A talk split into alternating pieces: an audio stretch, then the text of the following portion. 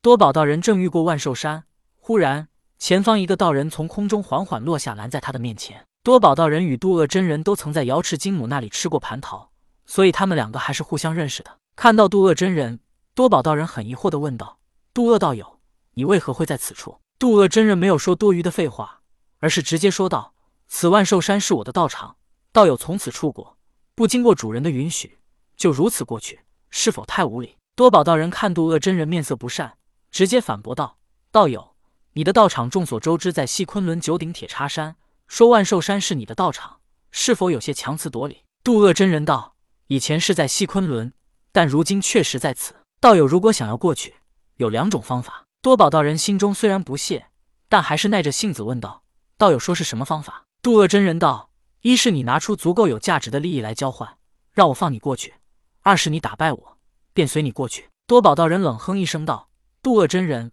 枉我以前那么尊敬你。”没想到现在你居然成了占山为王拦路抢劫的强盗，你这算什么？修道者的脸面都被你丢尽了。渡恶真人并不生气，而是无所谓的说道：“那你说修道者有什么脸面？修道者的脸面又算得了什么？”顿了顿，渡恶真人又说道：“你以言语讽刺挖苦我，无非是担心不是我对手，但是又想什么都不付出，直接去西方。”多宝道人此时反倒不再生气，而是笑道：“你真觉得我不是你的对手？我只不过念在你我无仇无怨，没必要动手结仇。”别以为我是真的怕了你。接着多宝道人又说道：“道友，华夏道来吧，我接着便是了。”渡恶真人说道：“我也不想与道友大动干戈。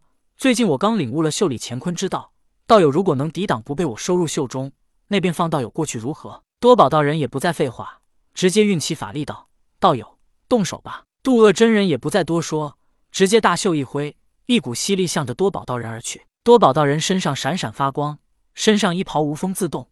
他抵挡住了。多宝道人正欲说话，这时渡恶真人又是一挥衣袖，他的袖中闪着五彩光芒，比上一股更强的吸力扑来。多宝道人急忙运转法力抵挡，这一次的吸力比刚才更强，而且五彩光芒代表着五行。多宝道人大意之下，身体一个趔趄，差点被渡恶真人给收了。也就在此时，他的身上突然升腾起了黑白二色的太极图案，堪堪抵挡住了渡恶真人衣袖中释放出的五色光芒。就在此时。只听渡恶真人口中说道：“道友，还有最后一次。”说着，渡恶真人再次一挥衣袖，只见他衣袖中涌出的不再是五色光芒，而是黑白二色。黑白二色代表着阴阳，太极也代表着阴阳。黑白二色扑向了多宝道人，一下便将多宝道人笼罩了进去，连他头顶的太极也一起笼罩了进去。太极与黑白二气只是僵持了一下，下一刻，多宝道人便消失不见。被渡恶真人收入了衣袖之中，收了多宝道人。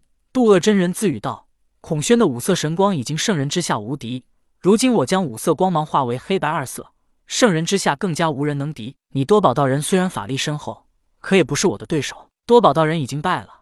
渡恶真人本想现在就把他放出来，可是他想了一下，决定把多宝道人在他袖中关押一段时间来作为惩罚，惩罚他的无礼。渡恶真人不屑的自语道：“修道者的脸面算什么？你现在败给我。”还有什么脸面可言？脸面是自己挣的，不是别人给的。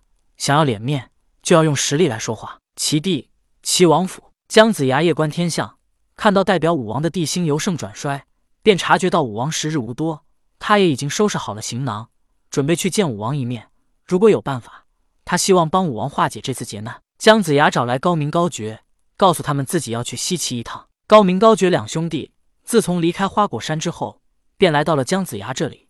这么多日，他们一直待在齐王府内，但高明高觉只是灵体状态，普通凡人看不到他们，而他们也懒得在普通凡人面前出现。高明高觉疑惑地问道：“丞相要去西岐？”姜子牙点头道：“武王与我毕竟是名义上的父子，如今我们没有利益纠葛，也情同父子。他如今有难，我必须前往，纵然不能帮他化解，也需要知道原因。”高明高觉互望了一眼，道：“丞相，你要去西岐？”我们想与你一起。姜子牙疑惑地问道：“你们为何要与我一同前去？”高明高觉说道：“丞相，你此去西岐，要途经棋盘山，我们想回家看看。”听到他们二人如此说，姜子牙明白了，他们本就是棋盘山的淘金流鬼的道化形，后来又附身轩辕庙里的泥胎鬼使，而拥有了千里眼与顺风耳的能力。可以说，棋盘山就是他们的家。当年封神大战，姜子牙派雷震子去刨了他们的根，破了他们的法术，才杀了他们。现在说起来，他们回家看看也无不可。姜子牙道：“如此也好，我们这就出发吧。”于是姜子牙把齐地事务交给齐国丞相，他便独自一人向着西岐而去。在外人眼里，姜子牙是独自一人，可他们看不到，其实在他身后还跟着高明、高觉。很快，三人一起便来到了棋盘山。高明、高觉与姜子牙分离，去了棋盘山。接着，姜子牙便独自一人上路了。